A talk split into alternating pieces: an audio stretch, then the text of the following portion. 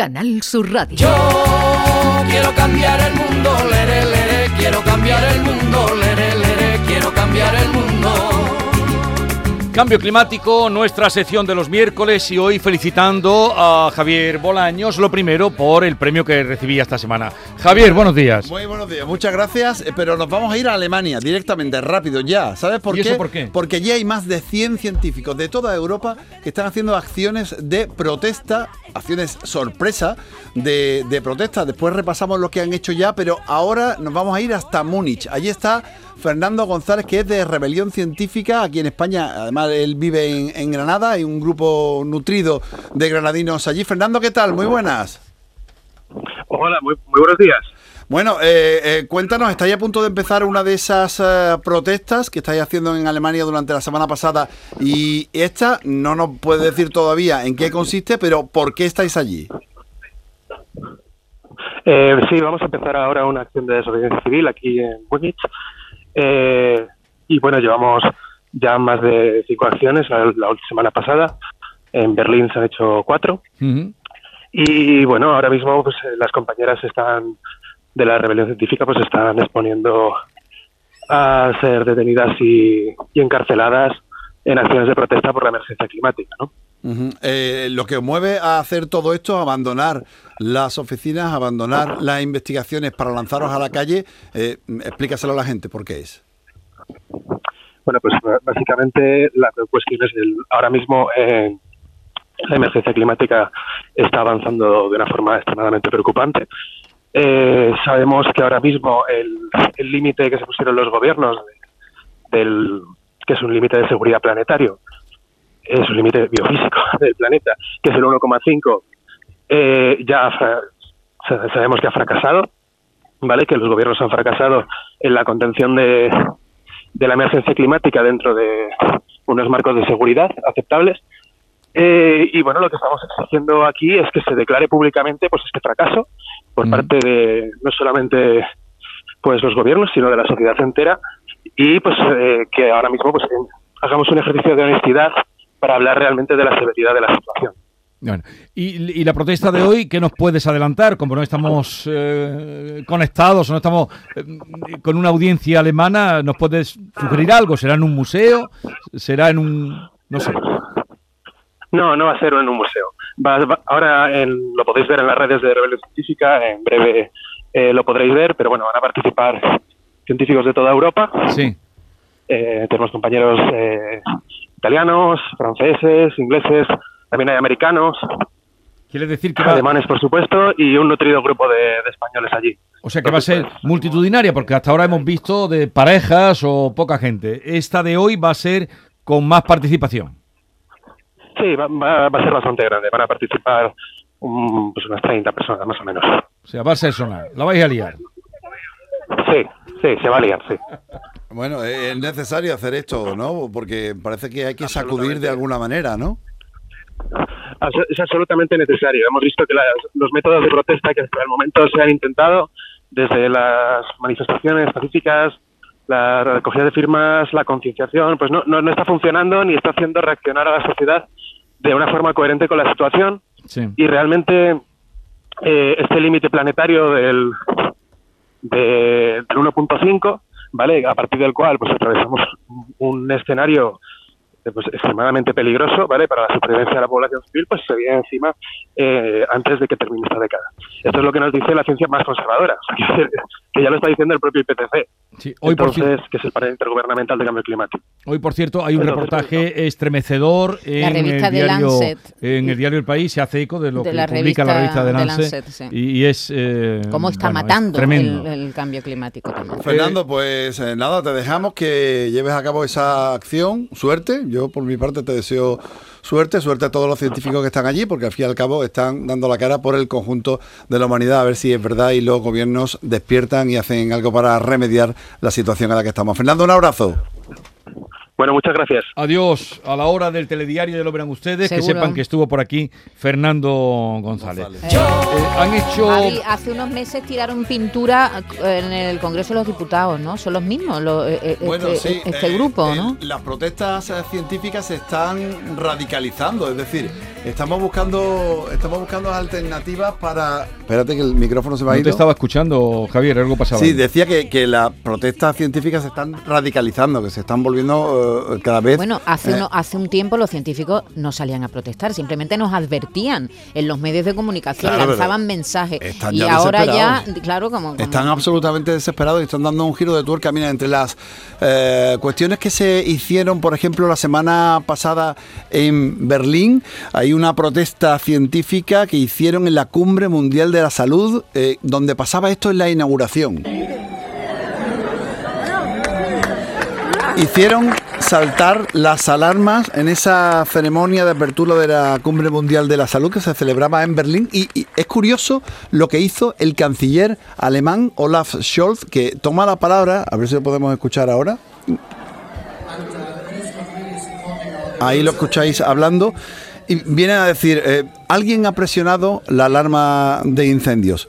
Creo que se trata de gente que está haciendo protestas sobre el clima y cosas por el estilo, pero la mejor de manera de abordar las- estas discusiones es continuar sin escucharles. Eso ¿En fue lo que serio? dijo. Y, se, y recibe este aplauso. ¿Qué, qué os parece? Me parece, me ¿Eh? Es parece de una miopía. Es justamente lo que, lo que decía Víctor eh, de Sanz cuando hablaba de las alarmas, de cómo sonaron y de la respuesta del canciller. Eh, Este es uno de los científicos que está allí en Alemania, uno de los científicos españoles con el que hablamos en cambio climático y tenía esta explicación de lo que había sucedido. Es muy simbólico la, la reacción del canciller alemán eh, Olaf Scholz, porque fuimos a interrumpir la conferencia de la Organización Mundial de la Salud a hacer sonar las alarmas porque la propia Organización Mundial de la Salud reconoce que la crisis climática es una amenaza para la salud de la humanidad. Entonces fuimos allí, hicimos sonar las alarmas de incendios y salió el canciller de Alemania a decir que la mejor manera de ayudar es, es ignorarlo. Entonces eso es realmente lo que está ocurriendo en nuestras democracias, que nuestros gobernantes les votamos para que gobiernen el país y nos den vidas dignas para todo el mundo y lo que hacen es ignorar a la ciencia, ignorar los avisos de que nos dirigimos hacia el precipicio.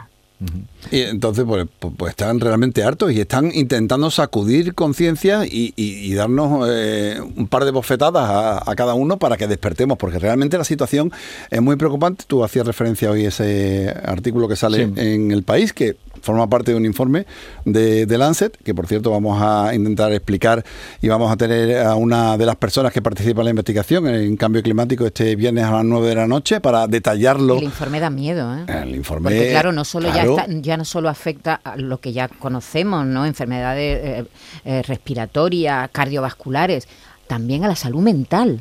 Eh, Lancet advierte de- del empeoramiento de la salud mental eh, por el cambio climático.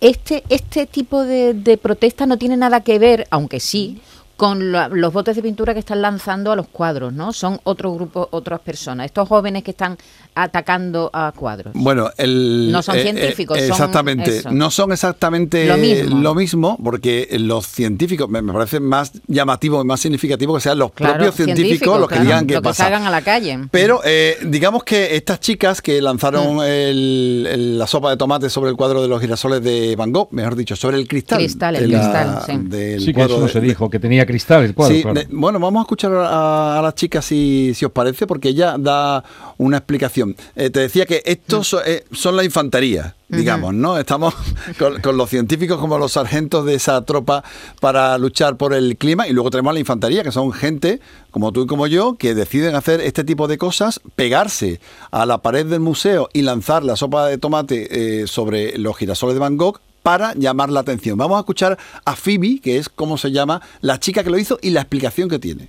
I'm Phoebe, I'm 21, I'm from London. Dice, me llamo Phoebe, tengo 21 años, soy de Londres y soy una de las personas que lanzó la lata de sopa sobre el cuadro de los girasoles. no era el de los de girasoles, Gogh. era, era otro. No, no, eran los girasoles de Van Gogh. Me gustaría dejar algo muy claro, no dañamos la pintura de ninguna manera. Estuve ante el juez ayer y dijeron que los daños fueron mínimos en el marco, que es reparable y reemplazable. La pintura estaba detrás de un cristal y nunca, nunca hubiéramos considerado hacerlo si no supiéramos que estaba protegida. La mancha salió de hecho con un poco de papel de cocina. Reconozco que parece una acción un poco ridícula, estoy casi de acuerdo en que es ridícula, pero no estamos haciendo la pregunta si deberíamos estar todo el mundo lanzando sopa a cuadros. Lo que estamos haciendo es seguir con el tema para poder hacer las preguntas que importan. Preguntas como, ¿está bien que la primera ministra esté dando más de 100 nuevas licencias de combustible fósil? La primera ministra entonces, claro, ahora ya no. Está bien que los combustibles fósiles estén subvencionados 30 veces más que los renovables cuando la eólica marina es actualmente nueve veces más barata. El año pasado Sir David King dijo, lo que hagamos en los próximos tres o cuatro años determinará el futuro de la humanidad. Por eso usamos estas acciones para llamar la atención de los medios de comunicación porque necesitamos que la gente hable de esto ahora. También hubo la de Berlín, ¿no? Sobre Sí, eh, Monet, sobre el Monet, cuadro de un Monet. puré de patatas Y también. luego también la que hubo sobre. También eh, tenía que ver con esto, la que hizo sobre eh, la figura de los reyes, ¿no? De, en el museo. Sí, eso, el museo de cera la tarta, el tartazo, el ¿no? tartazo. Sí, son acciones de, de reivindicación porque al fin y a la postre tenemos que eh, llamar la atención lo máximo posible. Y oye, y los medios de comunicación también tenemos nuestra parte, ¿eh? En los medios de comunicación también mm, Víctor nos daba un, un palito. que haya científicos que han estudiado el clima haciendo protestas, haciendo desobediencia civil, es algo único y eso debería estar en todos los medios de comunicación. Es decir, si una persona que sabe de esto, que lleva toda su vida estudiando ese tema, está saliendo a la calle, está exponiéndose a que le detengan en protestas no violentas, debería estar en todos los medios de comunicación, de que es algo muy grave, de que igual, igual es que nos dirigimos hacia el precipicio y no nos hemos dado cuenta, ¿no? Entonces los medios de comunicación lo sacan, pero no, no es suficiente, no lo suficiente para la magnitud del problema. Bien, ahí tienen ustedes otra mirada que no es simplemente lo que muchas veces se da eh, en los medios de comunicación como la gamberrada que se quiera presentar de asaltar un cuadro. Bueno, antes de la despedida, como comenzaba diciéndote, pero con el atropello de que no queríamos perder a Fernando González, ya veremos lo que han hecho. ¿Tú sabes lo que van a hacer o no? No, no, no lo sé, no, no me han creído. El protocolo les indica que no pueden filtrarlo a nadie aunque estemos en Andalucía y, y Vale. la acción sea Nos Múnich, enteraremos Alemania. dentro de un rato. Eh, sí. reiteramos la felicitación a ti, Javier, por haber ganado el premio a la mejor comunicación de desarrollo sostenible de la industria andaluza con ese reportaje Hidrógeno Verde que se emitió en Cambio Climático. Enhorabuena. Pues muchas Y gracias. sí, estamos eh, muy orgullosos de ti. Pues mira, eh, yo estoy muy contento también de que eh, más que el premio es la repercusión que pueda tener el premio y que la gente pueda escuchar y sepa que existe un programa que se llama Cambio Climático que se emite en la Radio Pública de Andalucía a las 9 de la noche los viernes y que tratamos todos estos temas y además de un punto de vista un poquito más diferente y profundo de lo que se hace ¿Va a habitualmente. invitar algo o qué? Mañana. Mañana. Mañana. Hasta la próxima Mañana. semana, Javier. Adiós. Quiero cambiar el mundo. Esta es La Mañana de Andalucía con Jesús Vigorra. Canal Sur Radio.